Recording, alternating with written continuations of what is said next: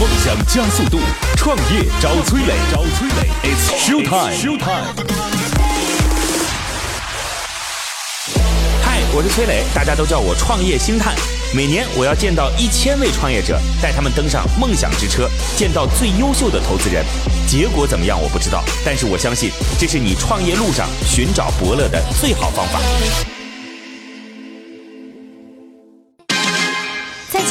FM 或喜马拉雅 APP 上搜索“创业找崔磊”，收听“创业找崔磊”更多精彩节目。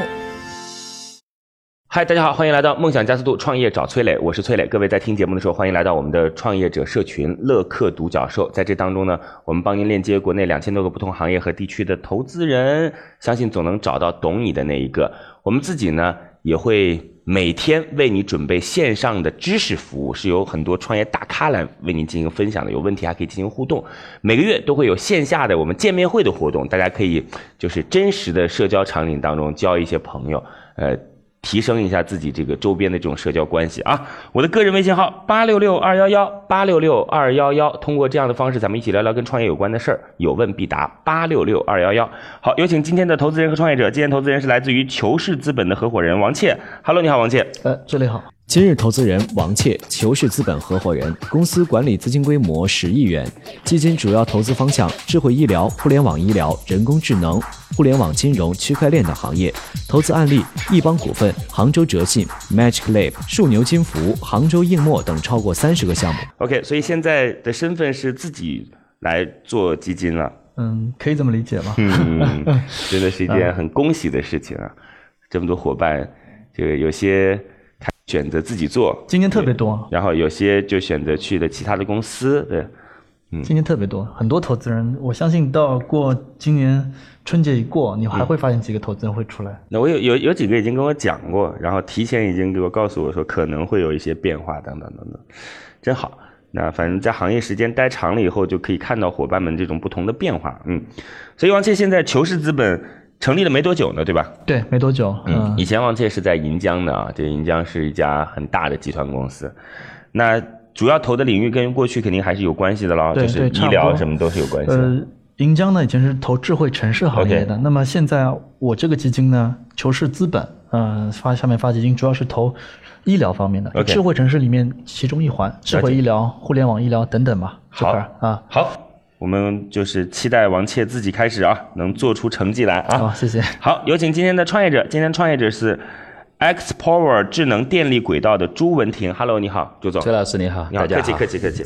今日创业者朱文婷，一九九九年开始互联网创业，两千年至二零一一年就职于西门子全球高级项目经理，主持开发国内首套商用移动互联网系统。二零一一年至二零一四年参与太阳能热利用项目研发。这个朱总。X Power 智能电力轨道能简单的告诉我们吗？它其实一件很酷的事儿啊。呃，这样吧，我觉得我们今天能不能有点不一样啊？卖个关子，因为崔老师刚才也说了，他很酷。呃，其实这个词儿可能是我们会想说的一个词儿，但是呢，因为他很酷，其实呢，他很酷。所以呢，我想呢，先说两个我们生活中的例子。呃，可能在我们。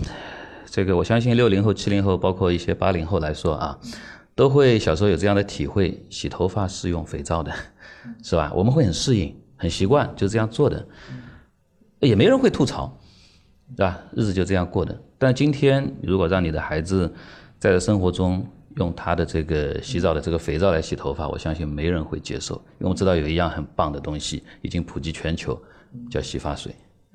啊，然后呢，我再举一个例子，因为也不是很久之前的事儿，因为它是我生活中真实的事儿。小家伙，我的我的我的孩子那个还在小学啊，还在小学的时候，呃，有一天生病，然后呢又拉的又吐的，然后又发烧，然后在医院里呢，然后他就得蹲炕嘛，啊，上厕所，然后回来就很跟我吐槽，然后呢我也很吐槽，那一阵子确实很吐槽，我甚至于跟学校也反映了，为什么呢？小孩子站都站不住。啊，然后呢？但是医医那个学校里所有的这个坑位啊，全都是蹲坑，我不知道大家有没有体会啊？应该大家很很很应该很有体验吧，对不对？全都是蹲坑，小孩站都站不住了，所以他根本没法拉着，因为在家里肯定习惯是坐便嘛，对不对？坐便器。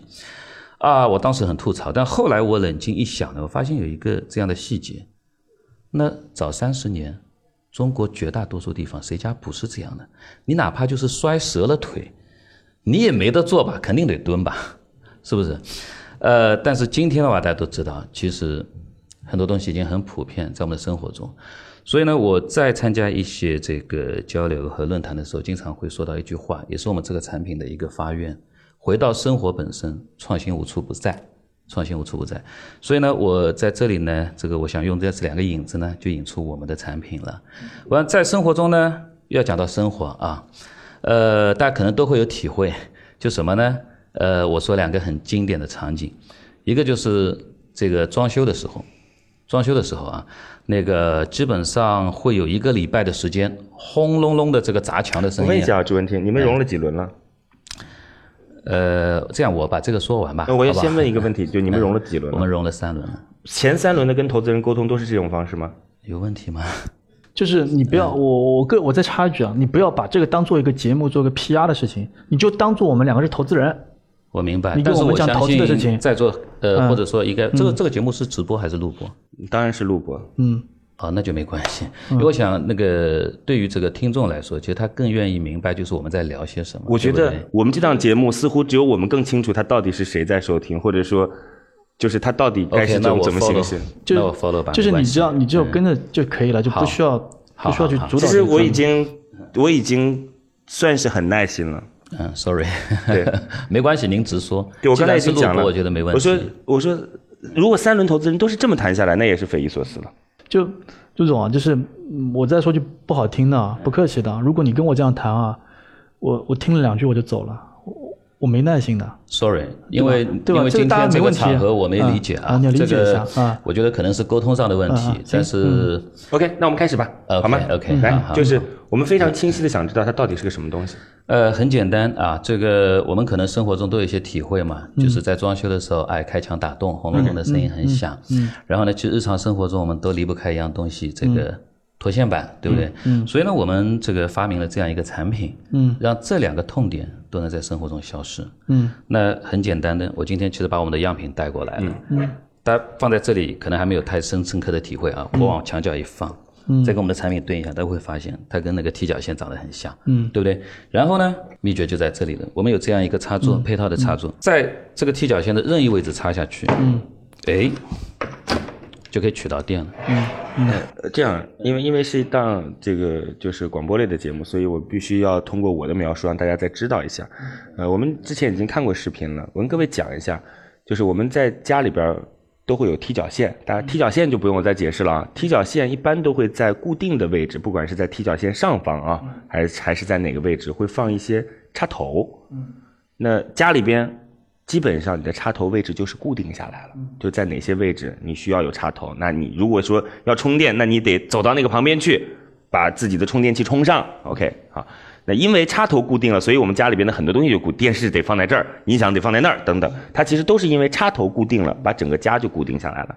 那怎么办呢？他们现在想了一个解决方案，就是我们再思考一下啊，那个踢脚线本身就在那个就是地板和墙壁的之间的这个位置，踢脚线后面有一条缝隙，踢脚线和墙壁之间哦有一条非常非常窄的缝隙，这条缝隙的里边其实是电源，而那个插座呢，是一个后边可以有一个尾巴，你可以去想一下，就是就是类似于像一个别针一样的东西，可以插到墙壁和踢脚线的缝隙当中去。就是这东西跟电源接触就有了电，但是因为你看这整个踢脚线都有缝隙嘛，所以你把整个插座就可以随便的来进行移动。就是家里边只要有踢脚线的位置，你都可以把这个就是电源来进行随意的移动。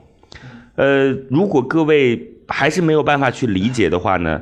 我觉得你建议可以去搜一下 X Power 的相关图片，就很容易的大概能够知道了。是 X 加 Power。OK，对，嗯，崔老师说的非常棒啊，这个确实是一个新的产品，所以我也很担心很多人光听这个语音这个不能理解。但是崔老师显然是一个很有生活经验的人，所以把他说的非常清晰啊。估计估计我不不估计也是听不懂，就是你们现在看这样的产品，认为能听懂，其实还是听不懂。呃，它很难用一个东西去描述，因为没有一个类比的东西，就没有一个类比的东西。嗯，看看在网上看看图片嘛，我觉得刚才你那个可以大概可以想象一下，反正这个想象这个事儿也没关系。就告诉你，最终的结果就是你们家不会有固定的那个插线板了，不会有固定的插座了，那个插座是可以随处移动的。大家肯定在想说，那个插座是跟电线连接的，怎么随处移动？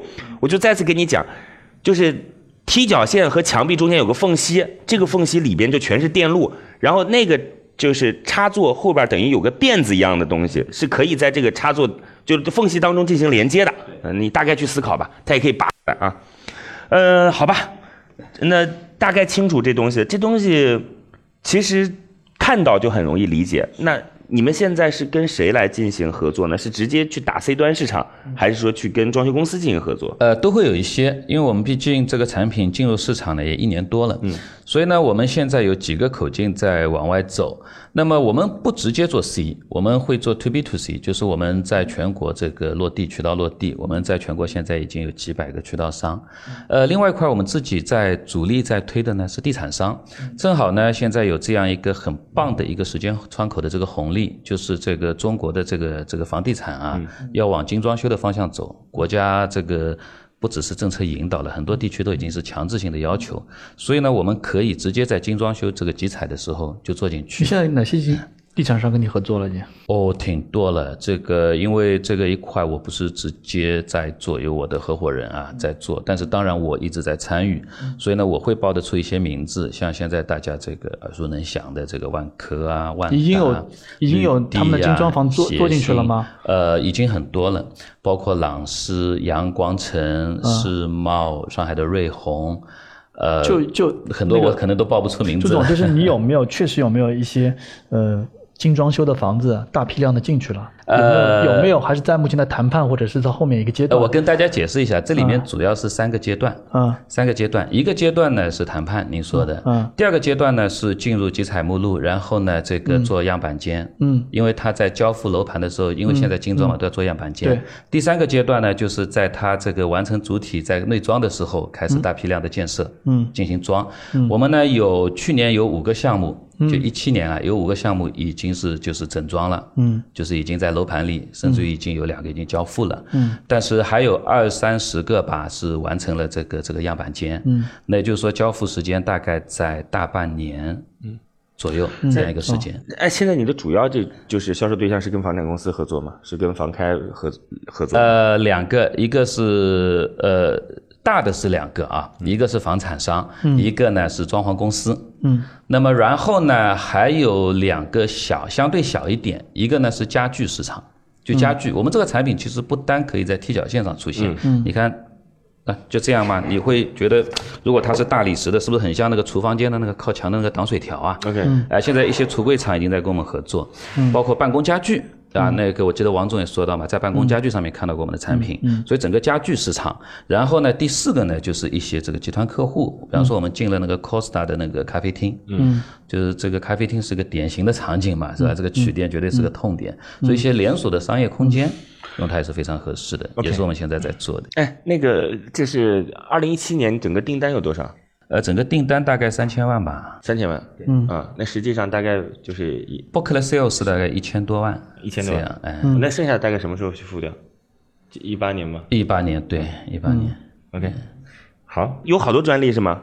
啊，是这个讲到这里，我方不方便在这里啊，正好介绍一下。嗯，呃，为什么会有这么多专利？嗯，一个是因为我们这个产品本身一个全球颠覆的产品，你在全世界应该说见不到这样一个插片式的系统，是我们发明的，技术路线我们定义的。同时呢，我们为什么当时做这个项目呢？刚才讲到两个痛点嘛，一个是装修的时候，一个是消费的时候，是吧？其实第三个更重要的是，我们呃希望它能够成为未来智能家居的底层。我们在一七年啊，已经切入了整个智能家居的市场，下半年我们跟商汤已经联合在做这个关于人工智能方面的开发。为什么？呢，其实很简单，你想啊，你今天这是一个插座，对不对？嗯。我很遗憾，今天因为没带过来，我从其他地方出差。我们上面有摄像头，嗯，有人体感应，有各种模块，都是不是就一样了？一插即用。那你今天我就举摄像头的例子吧，没有我们的这样一个底层架构，你摄像头只有两种用法，要不就是隐蔽工程做到那里有个摄像头，嗯，带隐蔽工程，而且一样的，你没地方没没办法换地方的，嗯，要不就是拉拖线板。所以我们给到了第三个选择，随插随用。脑补一下，我摄像头放到踢脚线上吗？顶脚线。啊，我们这个产品，你想象一下，如果它是石膏材质的，是不是可以是顶脚线？嗯，我我这样子啊，我我跟各位可以在这儿分享一个就是我自己碰到的例子，反正各位听完之后也可以自己去思考一下。杭州有一家企业呢，过去是卖锁的，然后呢是在天猫、淘宝当中排名第一。嗯卖锁，刚开始卖传统锁，后来卖电子锁，就是在淘宝最有红利的时候，就反正就卖锁，而且是代理各种各样的品牌卖锁，开了个淘宝店铺，嗯就是这么一家公司。这家公司刚开始反正也挺赚钱的吧，因为阿里在杭州嘛，所以去做电商它肯定是有优势。对，那所以这家公司就就这么做。结果二零一七年这家公司突然一下子可能估值得要有接近十个亿吧。这你很难理解为什么接近十亿，就是原因很简单，因为它实在销量太大了。今天大家把锁当做一个生活 O T O 的入口，嗯嗯，是吧？然后于是大家说，哎，他有想象力，他有各种无限希望，就是有时候创始人都莫名其妙，是吧？就是就机构去他，但我他有个非常非常重要的一点，嗯哼，就是他过去是这个类目的第一，他以前也啥也没想过，我就是卖锁，对，就是。没有达到那种数量的时候，我其实对于未来的想象都没啥太大的兴趣。就今天你自己的二零一七年的出货量是。一千多万嘛，对吧？你说一千多万，订单三千多万，不止不止，大概两千万吧。嗯，出货量，你 book sales 嘛，你是有你是有那个嘛？就是订单，其实订单跟落实到订单收入就当三千万吧，没没关系，三个没没没关系，就当三千万吧，就就我们就当三千万吧啊。嗯嗯，那三千万那还是差别太少，那还是数字太少了。就是我认为三千万是不足以说我们要干那件就是人工智能啊。家庭数据啊，等等，我其实我其实不是很，但，当然这是我啊，我觉得今天你就是干到三个亿，我认为这个数字都不大。你这句话呢，也对也不对，嗯，其实呢，我非常理解你这句话，我们也是实际在这样做的，OK，也是实际上在这样做的。但是呢，作为一个这个，我我我是我是船长啊，嗯，作为一艘船的船长，我是要知道航向的，OK，也就是说，我不得不为五年之后的事情，现在开始以适当的投入，嗯。做一些准备，OK，那并不意味着我们今年要开始说我们的主营产品卖卖这个智能家居，甚至于这个去赶那个人工智能的趟。嗯，但是呢，我们从开始做这个产品是有这样的觉悟的。我们的目标呢是在二零这个二零年之前，嗯，是实现接近十个亿的这样的一个产能和销售量，嗯，和销售量，然后在这个时候。就像刚才那个崔老师说的，那很显然，对吧？那个我们是有可能作为一个底层架构去布局更大的内容。那刚才崔老师也说到了很多阿里的这个创业者，对吧？后知后觉做了这个很多事情，然后赶上了这个一股春风，我觉得非常棒。但是并不代表后知后觉一定是对的。那其实呢，朱文婷还有一个问题就 是，朱总，我其实说实话，我并不认为这件事情。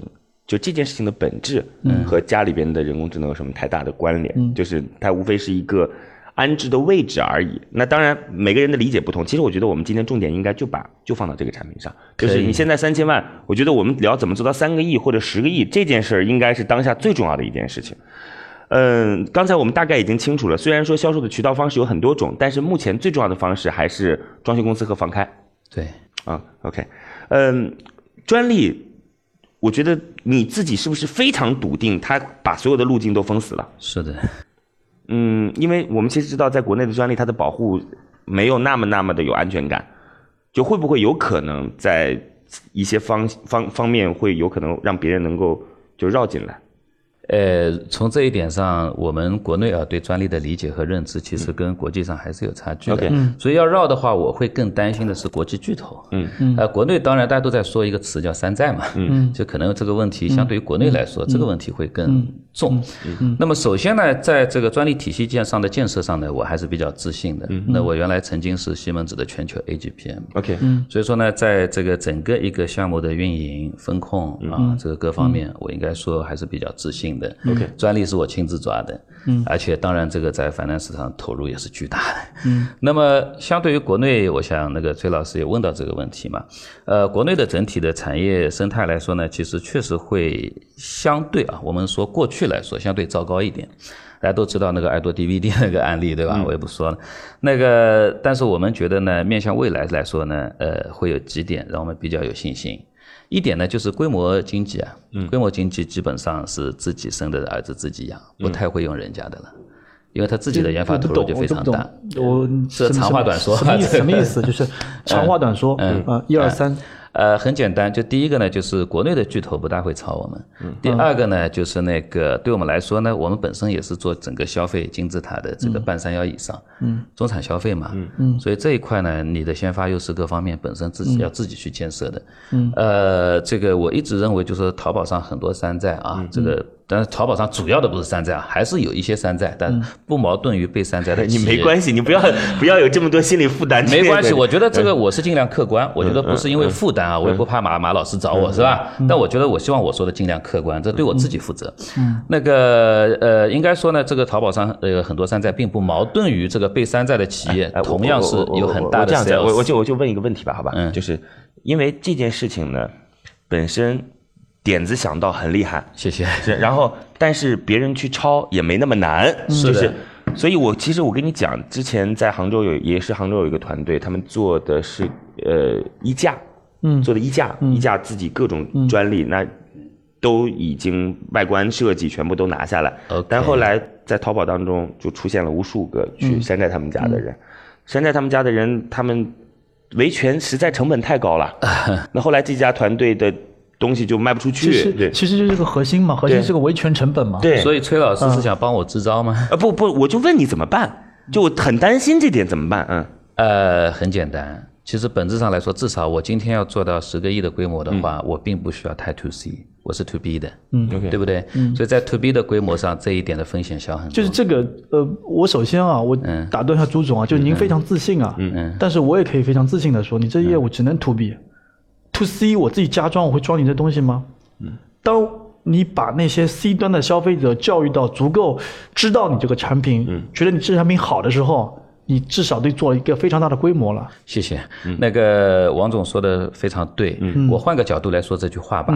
呃，我们非常确信的就是什么呢？就是任何一个颠覆式的创新产品出来，都应该先拉着 B 一起教育市场的。我自己教育我累死了，而且投的产出比非常低，就像刚才那个哥们儿一样一样。没问题啊，就是拉着 B 一起玩，肯定是这样。现在是不是？你认为 to B 当中就不会存在一些别人山寨你的情况？会，但是比例很低。嗯，那大概情况就是这样吧，朱总？这其实是我认为的一个关键点。是。就如果如果认为说这件事情当中别人不能山寨你的，是的。那我认为有足够的优势。谢谢。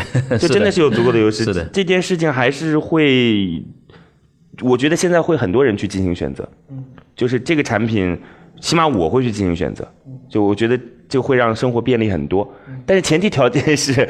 别人山寨不了。那这产品如果在家里装修的话，呃，就需要这样，其他插口还需要吗？不需要的，完。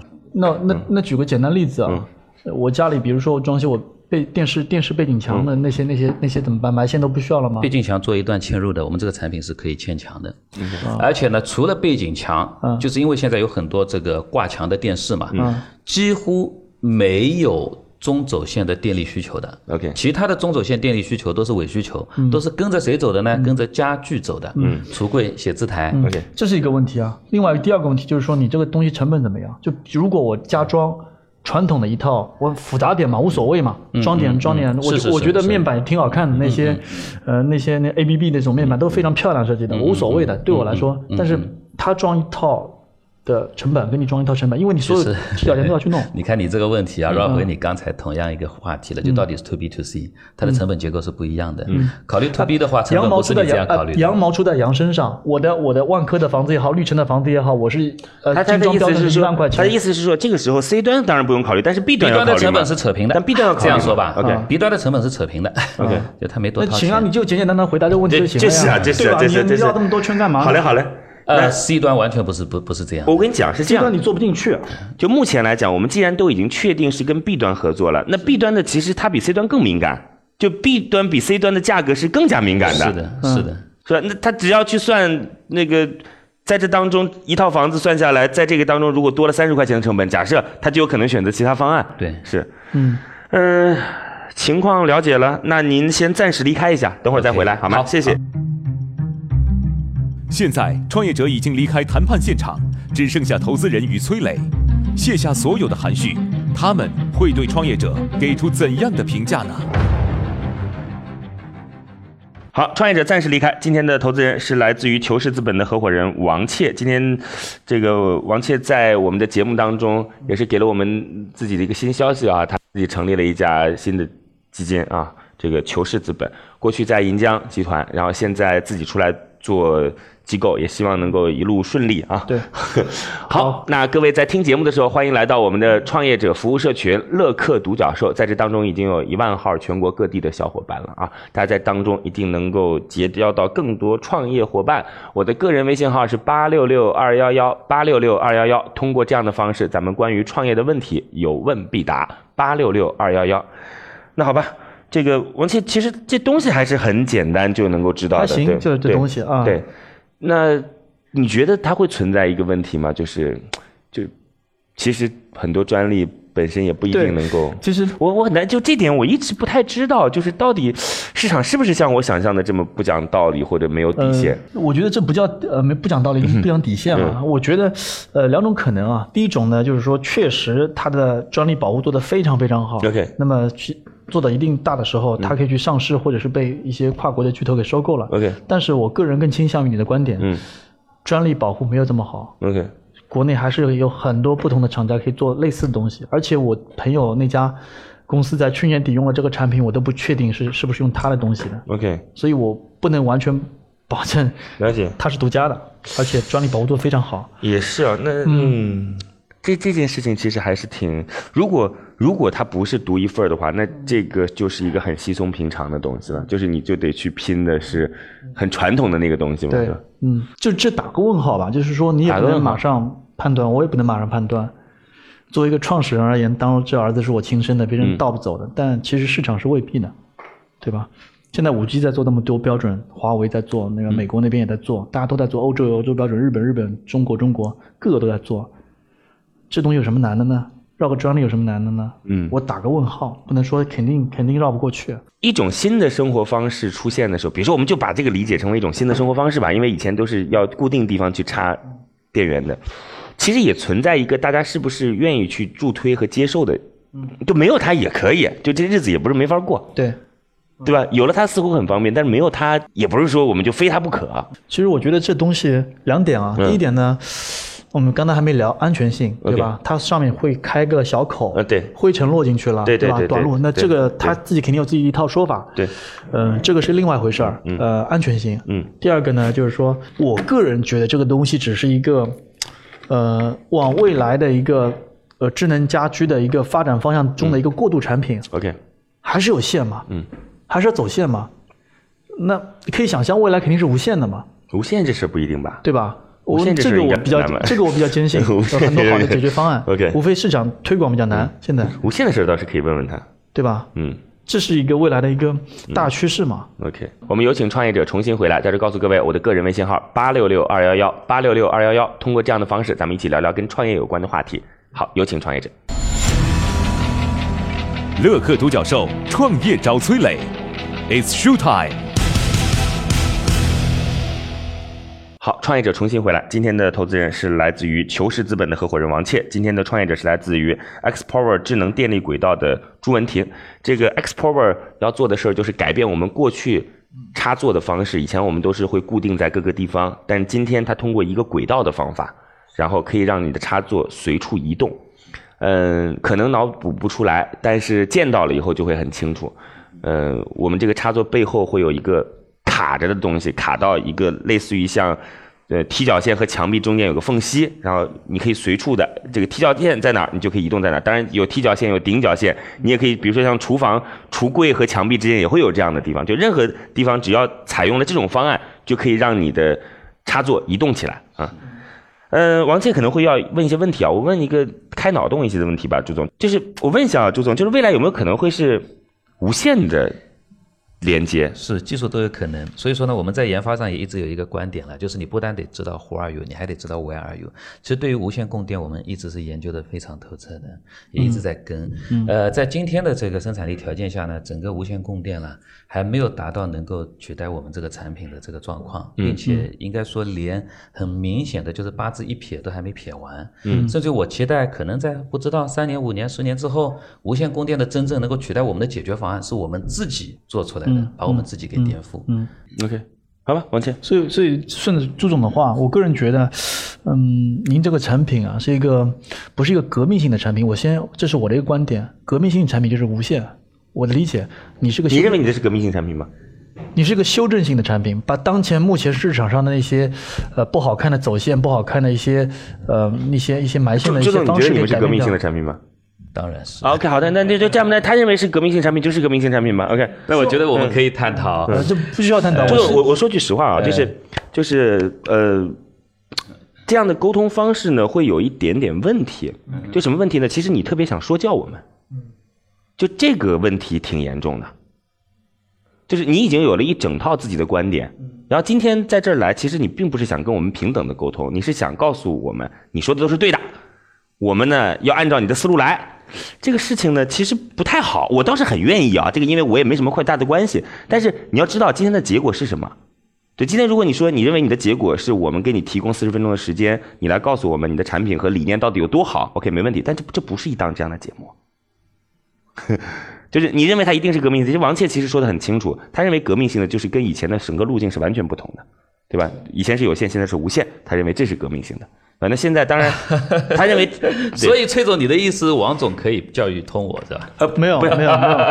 我觉得我们不存在教育被教育的关系，我觉得我们是一个平等的交流。但如果崔总你有这样的误会，我很 sorry，肯定是有我的原因，我会去反思啊。但是我没有这样的立场。好吧，我再跟您澄清一下，那个王总这个认为我们的产品不是一个革命性的产品，我会去思考这个因素。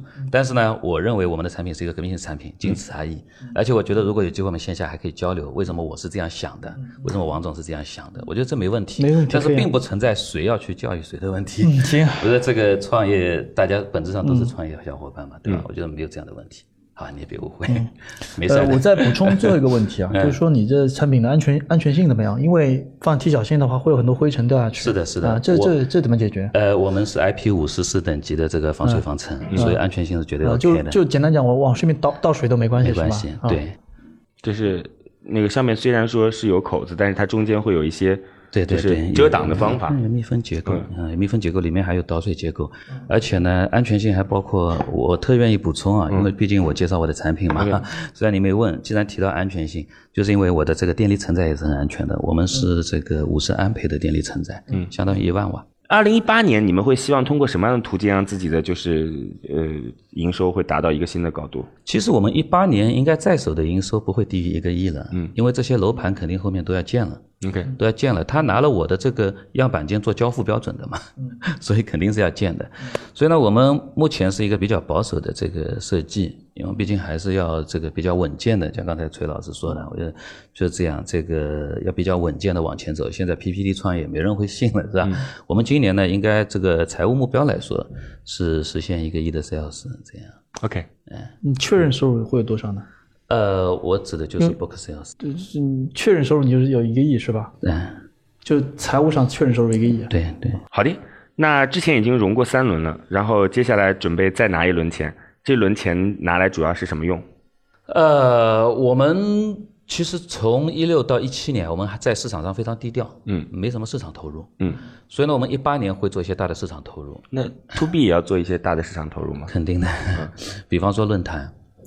啊，比方说这个地产商的一些这个公关，嗯，啊，这个总之市场教育的成本吧，那个这个还是会比较大的，比较大的。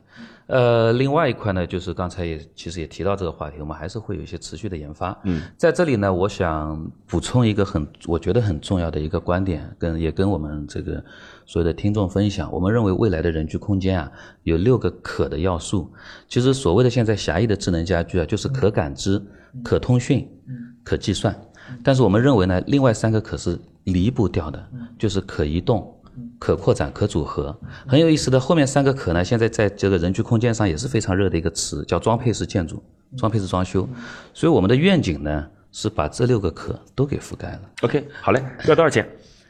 呃，我们这一轮是按照这个这个五个亿做的。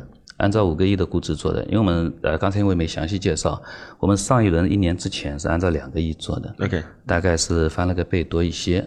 那么然后呢，我们目标呢是整个大概融可能六千万到八千万左右。接下来两个选择，第一个选择是要王切给个答案，第二个选择是今天到这结束，你的选择是？呃，第二个选择。OK，了解，谢谢谢谢，非常感谢朱总。呃，我问最后一个问题想问你啊，就是王倩他说之前看到过在办公桌上有过类似于像这样的产品，它是你们的产品吗？我不知道啊，如果是长如果不是怎么办？不是这个样子，不是这个样子的，对，是就是就是就是一张桌子，中间拉条缝，中间给插进去。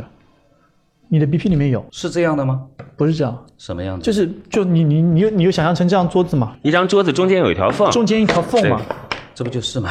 对，插进去，这肯定是我，所以我说是我们这个样子吗？插座是这个样子吗？插座类似吧，类似圆形的，圆的，对，呃圆的不是，我知道你说哪一家，新加坡的 Ubic，我跟大家介绍一下，很简单的，其实我们没有发明电力轨道这样东西，电力轨道古已有之，工厂里一直有 C 字形轨道，嗯，所以说呢，它所谓的呃射灯这里没有，咖啡厅的射灯有影响吗？有一段，然后上去啪一旋，你可能忘了一个很重要的动作，一旋，嗯，那个一定是就是进去之后是要旋一下的，那有很多问题，比方说你刚才问的安全性问题，它的安全等级是零，它是 IP 二零嘛，所以说呢，就是插片式的，全球我们独家，你哦不可能看到。所以说这个这个模式不是你独家，不是这个模式是我独家，它不能作为踢脚线用，你明白我意思吧？人家未必要用踢脚线啊，对吧？坐在桌上就没意思了，我的估值也不会有五个亿、十个亿。坐在桌上你能卖多少？好吧，那今天就这样，各位可以通过我的个人微信号来与我产生联系，八六六二幺幺八六六二幺幺，咱们可以一起聊聊跟创业相关的话题，八六六二幺幺八六二幺幺，好，再见。蜻蜓 FM 或喜马拉雅 APP 上搜索“创业找崔磊”，收听“创业找崔磊”更多精彩节目。